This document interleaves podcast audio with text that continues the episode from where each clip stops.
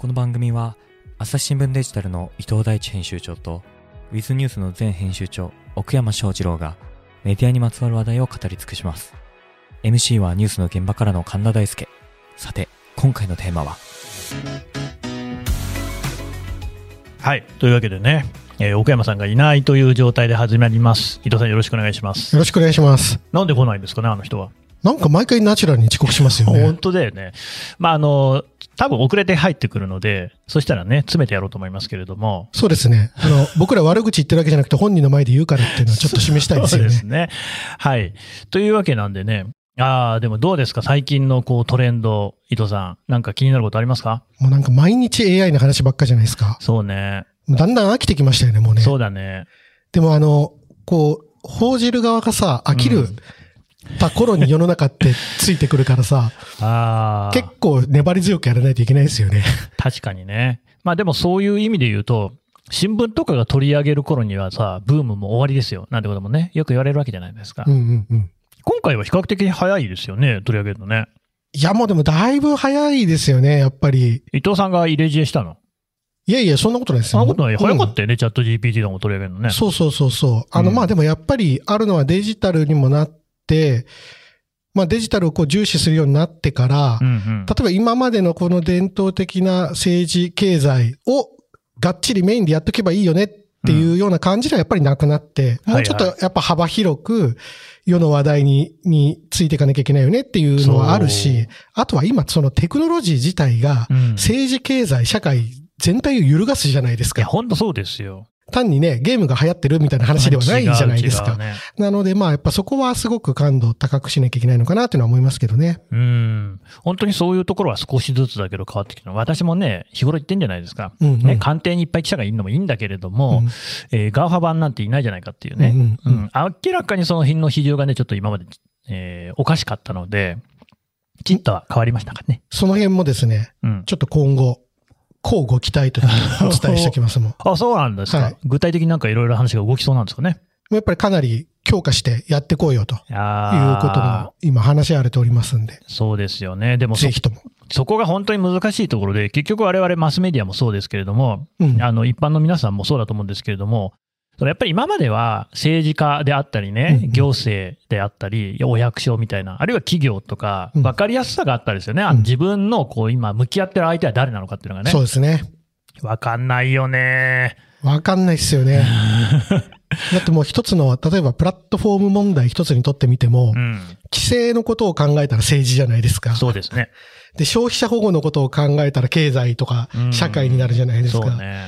で、まあ本当にね、会社の動向みたいなところを考えたら国際的な話になってくるし、もう関係ないそうそうそう部なんて一つもないんですよね。AI に関しても、やっぱり、まあ、最近、まあ、これもね、配信されてる頃には、お前もう古い話だって言われちゃうかもしれないですけれども、言われてるのは、やっぱりその個人情報との兼ね合いのね、問題。うんうんうん何でもこう、引っ張ってこれちゃうから、うんで、しかも、その、今のところ、不確かな情報も入ってるでしょ？入ってるね。この間もあの、ツイッターのコミュニティでね、私のプロフィールをですね、AI に聞いてくれた人がいたんですけれども、全然違うのよね。だけど、微妙に当たってそうな感じのことを出してくるわけ。うんうんうんそれがほら、あの、確率論でやってるから、んうん AI、おやっていう感じもあり、で、でも、それがじゃあ正確になったらなったで、ね、デジタルタトゥーみたいなものがいつまでも消えないっていう中になるかもしれない？うんうん。検索エンジンの問題と同じようにね。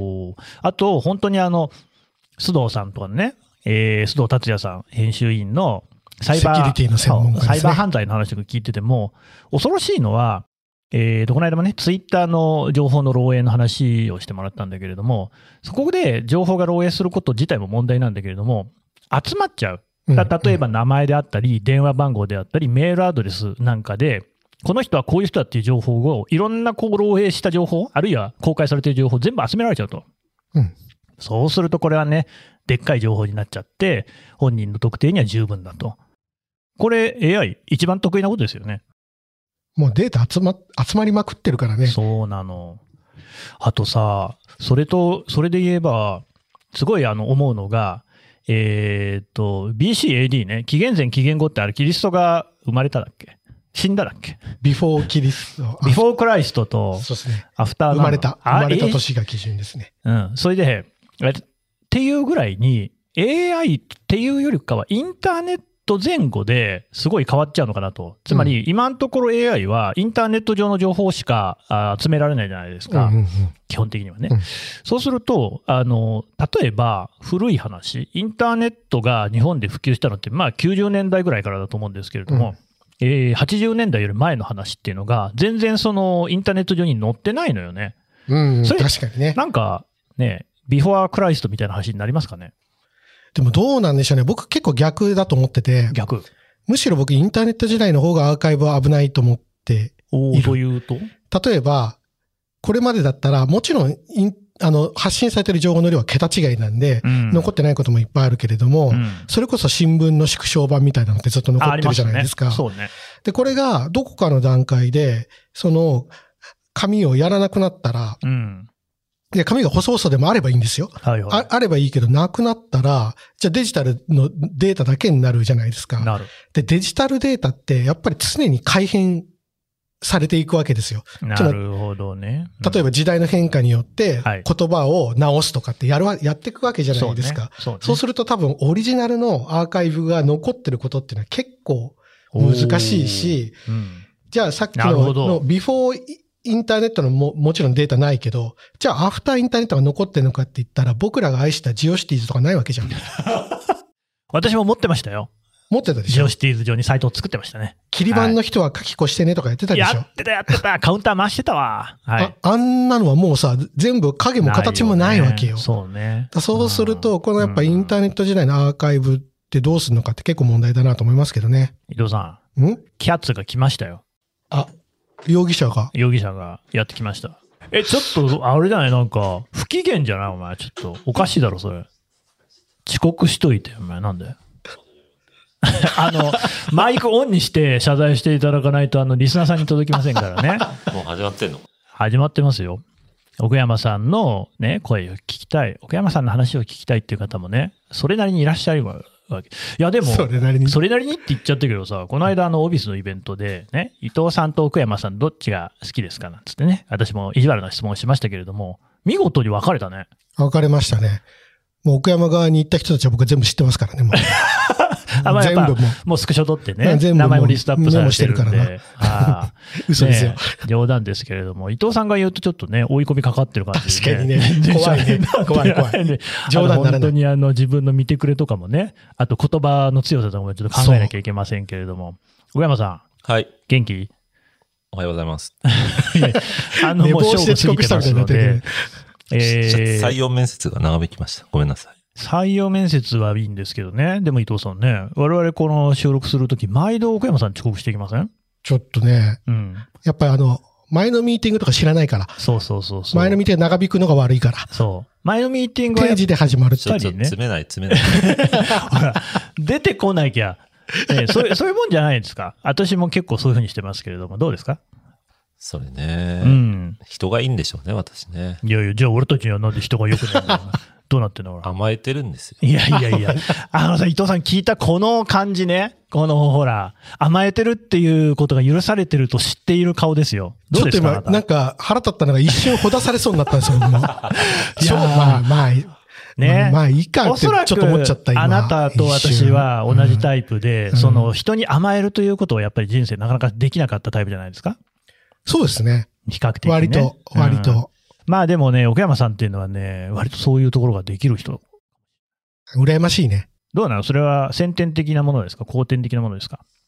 確かにね、昨日も初めて会った人にタクシー代おごってもらっちゃいましたねえねえ、どうなってるの？ちょっと、ちょっと、中年としてどうなの？よ、ちょっと。初めて会った人とかってさ、もうお取仕事締役さ、頼むよ、ちょっと。そうじゃん。お前取締役じゃないかよ。いやいやいやいや、なんちゃってですからね、そこ。いや、でもそれじゃあ、初めて会って年上の方。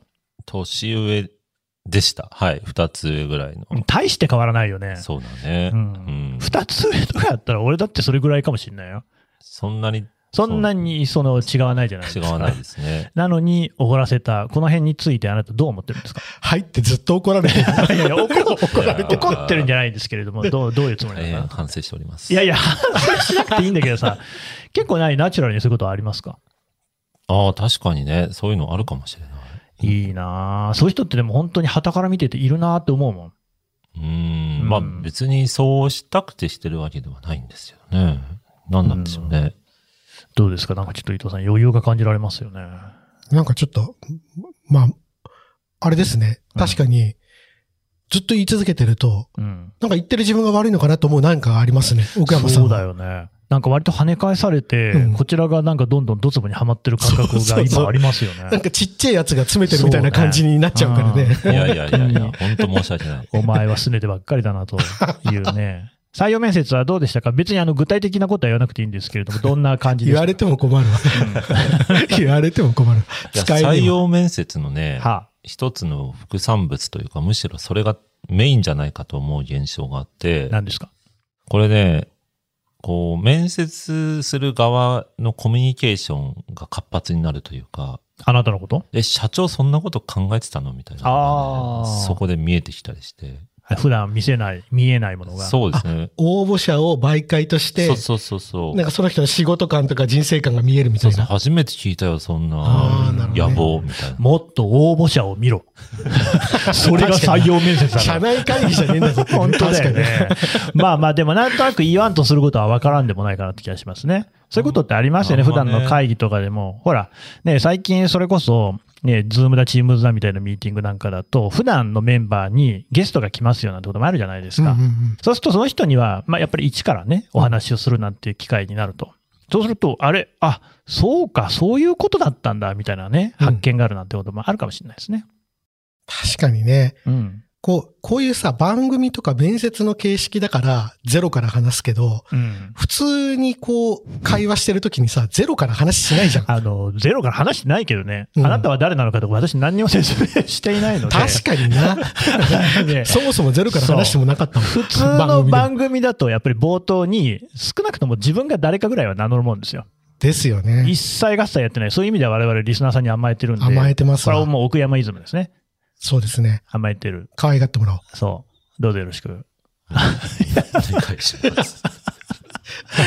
なんか、最初冒頭は AI の話とかしたんですけどね。まあ、とりあえず忘れちゃった、頃合いも良くなってきたんで、ちょっとまあ、本当にあの、この間、オビスのイベントありまして、うんうんで、あの、ご盛大盛況でね、えーと200人を超える方に参加をいただきまして、よかったんですけれども、えー時間が全然足んなくてですね、質問を読み上げがね、追いついてないわけですよ。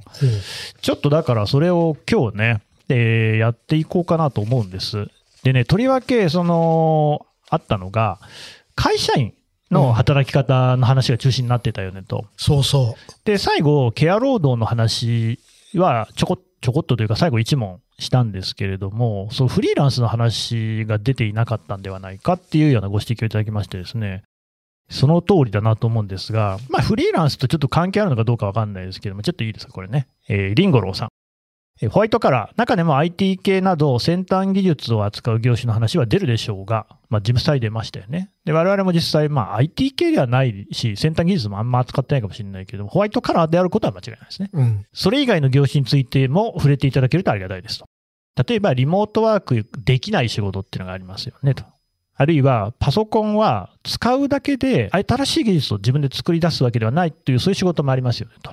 うん。えーそういう、こう、仕事っていうのが、今後ね、しかし、例えばじゃあ AI が発達したりとか、いうので、なんか変わってくるんでしょうかと。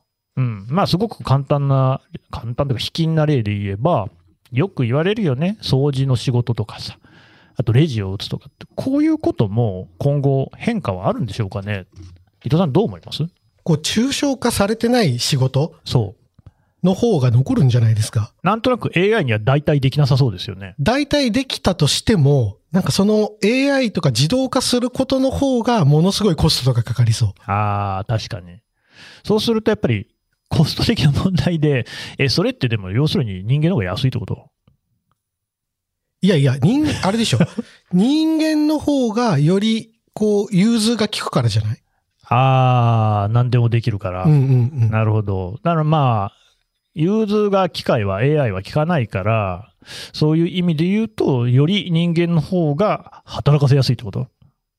確かにね、そうなっちゃうよな。なんあか、なんかそういうのが発展していくと、結局我々は AI の奴隷になるのかみたいな話になるんじゃない？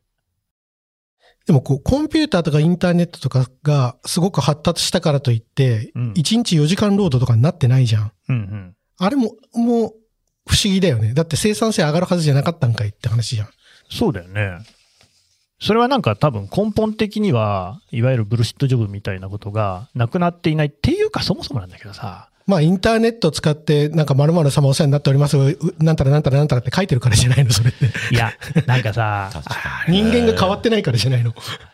俺思うんだけどさ、うんそもそも AI が出ようが出まいがさ、世の中の仕事って大変別にやんなくてもいい仕事でさ、暇つぶしのためにやってんじゃないの？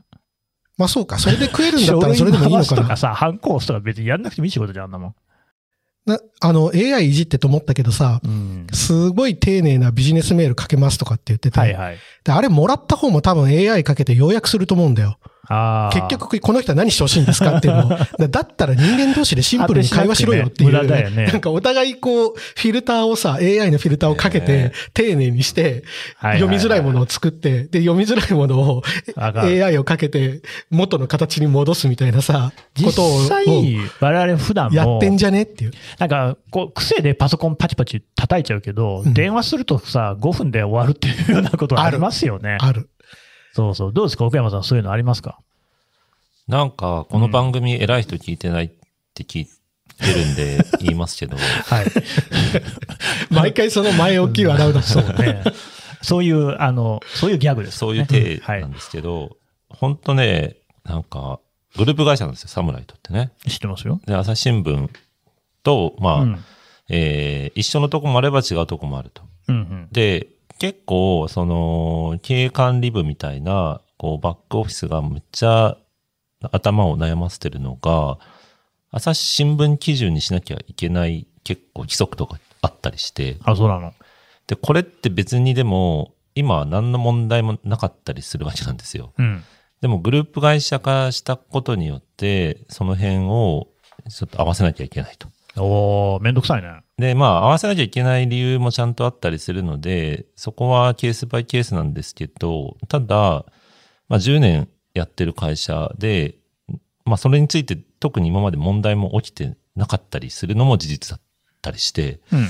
でもそれをまあちょっと先回りしたりなんかあった時のためにとか、朝日新聞がこういう決まりだから、こう、合わせなきゃいけないと あいうような形で、えー結構、まあ、細、細かめなものがどんどんあ。なんかそれってさ、もうちょい具体的には言えないの？あんまりめちゃめちゃ細かくは言えないだろうけどさ。まあでも、その従業員規則の中で、うんえー働き方の、こう、ケアする部分なんかは必要だなと思いつつ、その制度を使ったことがある社員ってまだ一人もいない、まあ介護休暇みたいなのが、あそれは朝日新聞にある制度でサムライトに導入され、サムライトの社員が使っていないってこと？そうそうそうそう。ああ、介護休暇を取るほど、まだ、あれかな、若い人が多いのかな？そうそうそう。うんうん。で、それはまあ、後将来的には必要なんだけど、うん。まあ、それと似たようなところで、いや、まあ、いるって言われりゃいるんだけど、うんうん。今までそれなくても全然やってこれて、その規則を作るコストむっちゃかかるんですけど、みたいなのがあ結構あるんですよ。ーうん。で、それってなんか、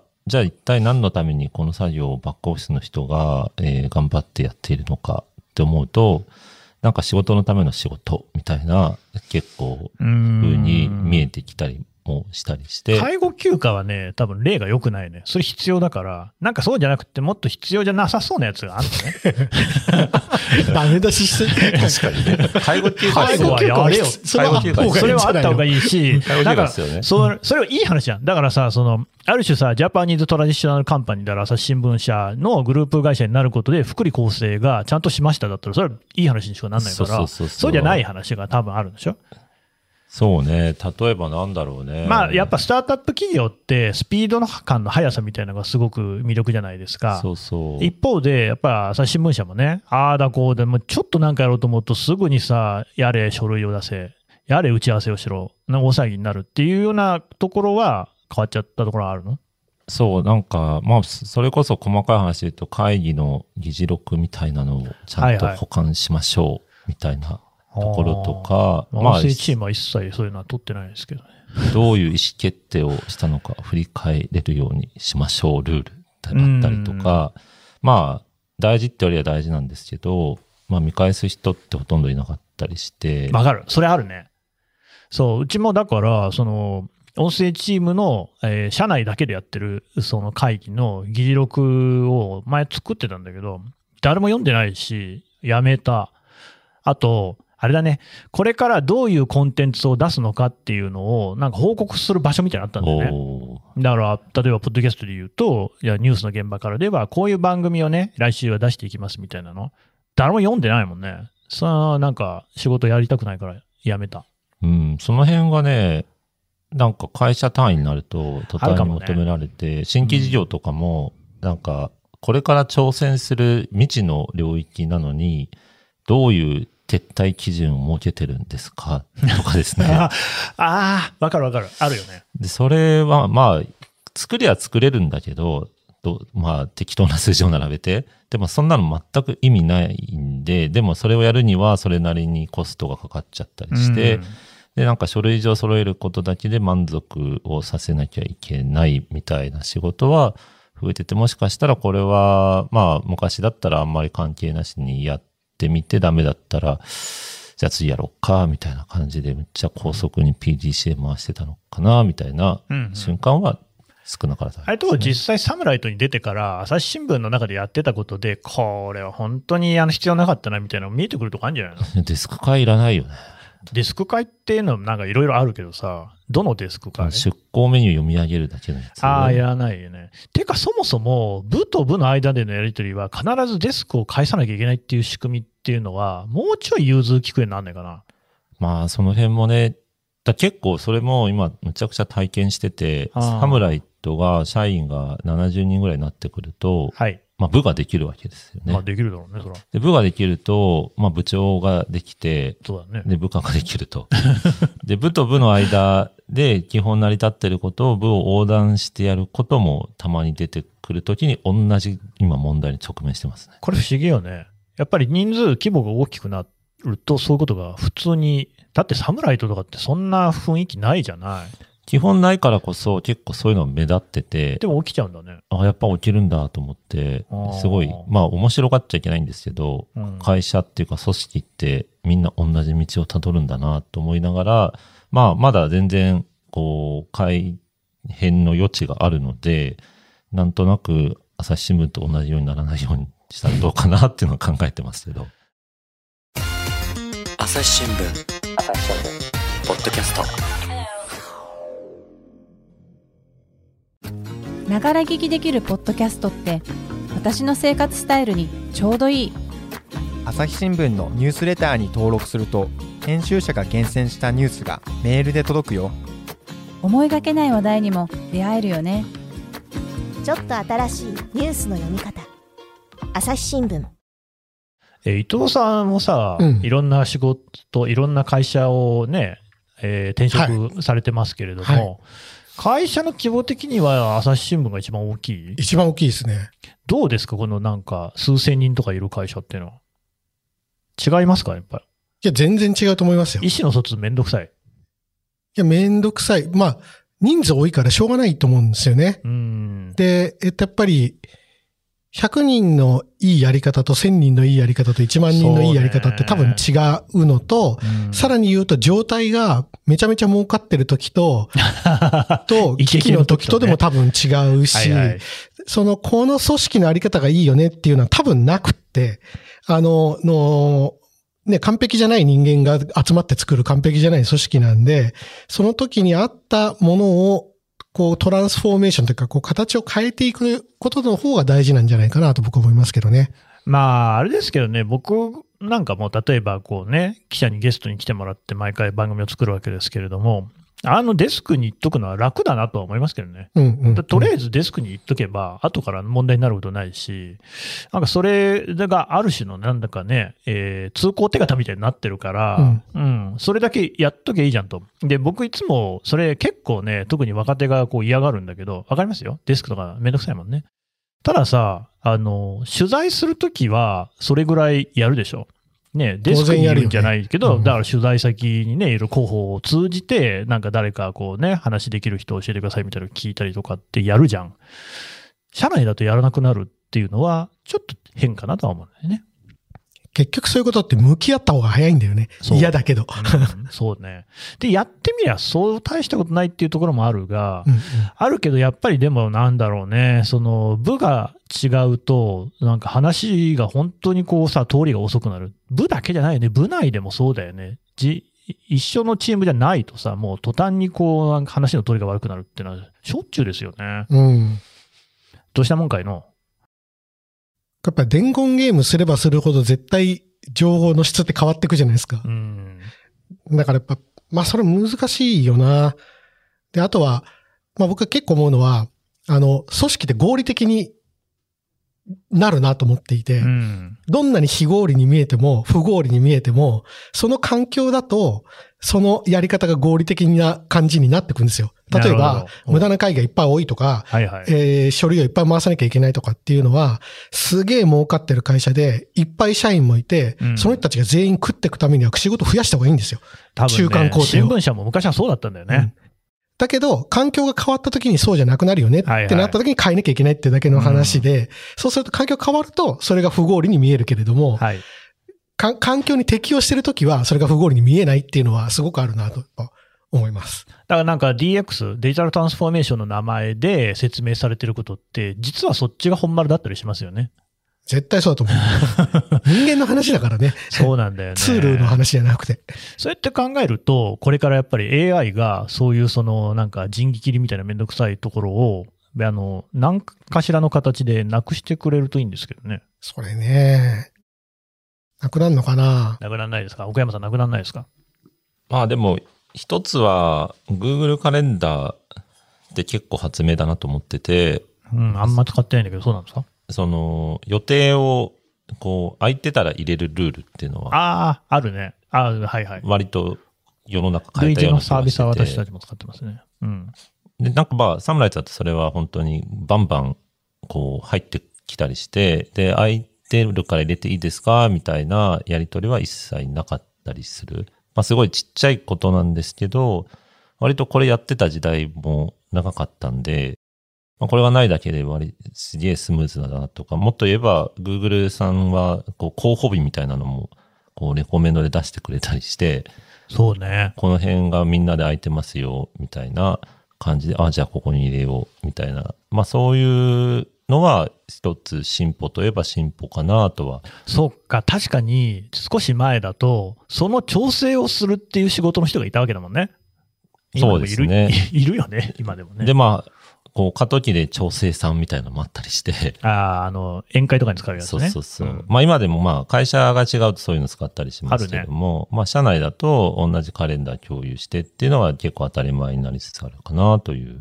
いやー僕も最初この音声チームに来て、音声チームはそのビジネス部門の、我々はね、編集部門っていうところにいますけれども、ビジネス部門の人もいるもんだから、ビジネスの人はもうだいぶ前から、そのアウトロック上に予定を入れるっていうのが当たり前で、で、それこそ、岡山さんの言ったような、あの、空いてるんだったら入れますよみたいなのもずっとその頃からあって、で、え、なんだ、編集のやつはそんなこともできないのかっていうことでね、そういう言われ方はしてないけれども、えっ、と、なんか、俺たち遅れてんだなっていうふうには思いましたけれども、だいぶそういうのにも慣れましたね。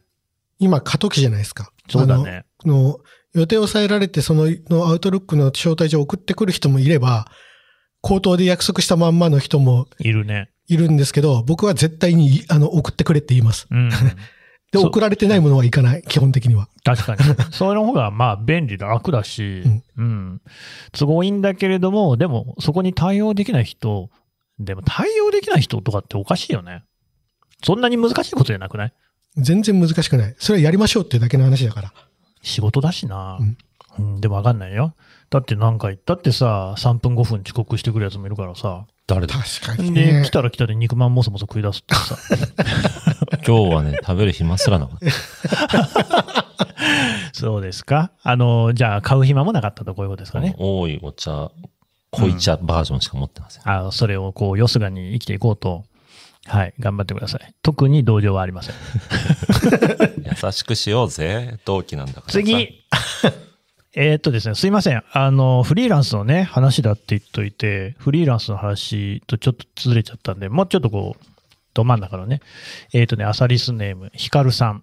YouTuber ですかね。今よく話されている働き方ってサラリーマンについてが中心のように感じます。うん。今年はインボイスの導入というトピックがあり、フリーランスの方が、あフリーランスの方の受注の仕方が大きく変えられようとしています。フリーランスの方ともお仕事をする機会が多いと思われる皆様は、どのようにお考えでしょうか？うん、奥山さんなんかそうなんじゃない？えっ、と、ライターさんとかさ、フリーの人とね、仕事をする機会多いよね。むっちゃ多いですね。うん。という、このなんか受注の仕方が変わろうとしてるっていうのは、なんかいろいろ影響があるんですか？うーん、なんかまあ、たまたまそういうシチュエーションに出会ってないからかもしれないんですけど、インボイスがすごく議論、まあ今もなってると思いますけど、まあ盛り上がり始めた頃に、結構、その、使う、使うというか、えー発注することが多い人同士で話す機会があって、うん。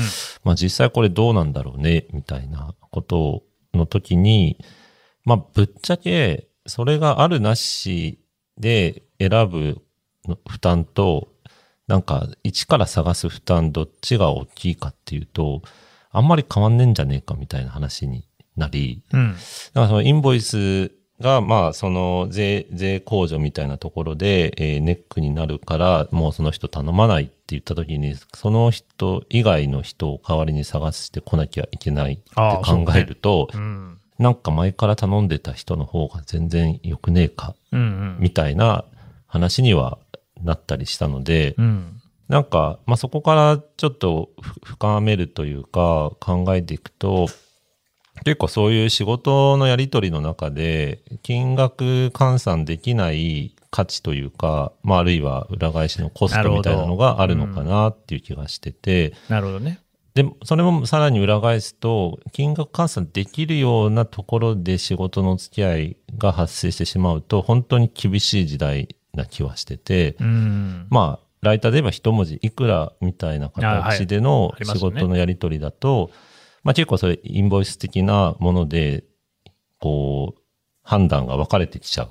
うんうん。発注するしないが、まあなんかコストかかりそうだからやめとくかみたいになる一方で、なんかそれ以外のところでもうこの人だったらもういろいろなんか分かってるしとか、こう安定して締め切りも守るしみたいな、こう、うん。一言では言えない価値みたいな部分がすごく見えてきたかな、みたいな気がしてます。小山さん、ライターにとって一番大事なことって何ですかね？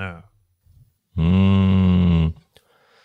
まあ、サムライトでやっている中で言えば、本当に、こう、共有することがちゃんとできてるかっていうので、うん。その、書きたいことがあるのはすごくわかるんだけど、特にクライアントワークみたいになってくると、うんうんそれよりも大前提として、えーそれをしてほしいという、まあ、最初のニーズがあったりするので。まあ、企業なんかからそういうオファーがあってっていうことですよね。そうですね。うんでもまあこれは別に新聞社もあんま変わんない気はしてるんですけれども、読者っていうクライアントがいるわけなので、それに対して向き合うっていうのは自分が書きたいこととのすり合わせの中で成果物が生まれるはずではあるんですが、まあ、ちょっと報道の現場だと、まあ。まあ伝えたいことの方が大きめに見えがちではあるかなと思いつつ、まあ、特にサムライトみたいな、こう、どこかからの企業の依頼で、えーコンテンツ作るみたいな時には、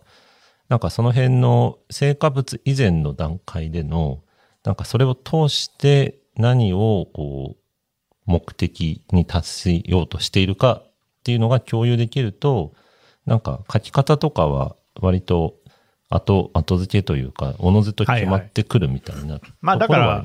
文体とかね、そういうのはどっちでも、どっちもというかまあ、えー二の次っていうところがあって、共有するって言ったけれども、それは誰と共有するってことですか、えー読者なのか、それともクライアントの企業となのか、それともあなたたち編集部側？編集部っていうか知らないけど。そこがね、本当ぜ全部っちゃ全部なんですけ全部なのど、その、まあ、インハウスっていうか、内製して全部やるところとの違いがすごくあるなと思っててつどつど集まってやる仕事が多いので、うん。この共有ができてないと、本当にそこのやり取りむちゃくちゃめんどくさくなってきて。まあそれはクライアントと、えーまあフロントとか呼んでるんですけど、えうん営業の人とのやり取りもそうですし、それを受けて制作の現場に下ろす場合とか、なんか新聞だと100年ぐらい同じことをやっているから、特にそこの、うん。まあ、ややこしさっていうのは人間系ではあるかもしれないんですけど、新聞という一つの成果物に対しては、まあ、あんまり齟齬はないかもしれないんですけど、クライアントワークになってくると、すっごいそのチーム、チームワークっていうほど締めっぽいものじゃなくて、本当にビジネスとしての、なんかゴール設定をみんな共有しているか、齟齬がないかっていうのは結構大事かなと思ってますね。まあ企業にこういう感じの記事を書いてほしいですみたいなこう依頼が来たときに、はい。えーその企業が書いてほしいっていうことが一体何なのかっていうのは、ライターの側でもきちんと理解していないと、やっぱり難しいですよね。で、そこがね、可視化できてない企業の方が多かったりまあ、して。そうだろうと思いますよ。それはだからなんか打ち合わせとかの中でだんだんこう分かっていくみたいなとこもあるんでしょ？そうですね。ただ、やっぱり企業側も、その担当者が分かったとしても、反コース部長が分かんなかったりするんで、はいはい。その部長向けにはこれを成果としてあげつつ、担当者としてはこれを本当に抑えてもらいたいみたいなルールがどんどんややこしくなってくるので、うん。まあその辺を社内だけではなく、外部の人とも一緒にやっていくっていうのは、やっぱりそこの設定がどこにあるかっていうのは結構口酸っぱくみんなでやりとりはしてますね。なるほど。じゃあ、それはライターに必要な要素というよりは、ライターにまつわる仕事でみんなが必要な仕事って感じですね。また特にライターの場合、その表現者みたいな要素も強くなってきちゃうので、うんうんむしろその表現っていうのが手段の一つですっていうところをプロ意識を持ってやってくれる人だとすごくやりやすいかなっていうですね。なんかほら、伊藤あかりさんが言ってたじゃない？朝日新聞にいて大変だったのが、えっ、と、より偉いおじさんに説明をするおじさんに説明するための資料を書くのがめんどくさいっていうさ。うん。そういうことですよね？意思の疎通っていうのは。そうですね。そこまでやっぱり握れないと、なんかどっかではしごが外されちゃうっていうのが あるんですよね。見たことある。うん。伊藤さんはどうですか？ライターにとって大事なことって何だと思います？話はまだまだ続きますが、続きはまた次回。この番組へのご意見、ご感想も募集しております。概要欄のフォームから、どしどしお送りください。